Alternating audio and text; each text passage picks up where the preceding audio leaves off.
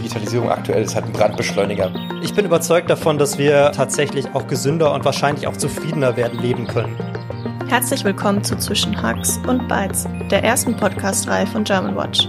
In drei Gesprächen diskutieren wir mit Digital- und Klimaschutzexpertinnen darüber, welche Chancen, aber auch Risiken die Digitalisierung für den Klimaschutz schafft und wie eine nachhaltige digitale Welt aussehen kann. Das finde ich ist eigentlich so ein bisschen die Ironie dabei, dass wir uns eigentlich selber vom Glück fernhalten, wenn wir so weitermachen, wie wir jetzt gerade Technik einsetzen.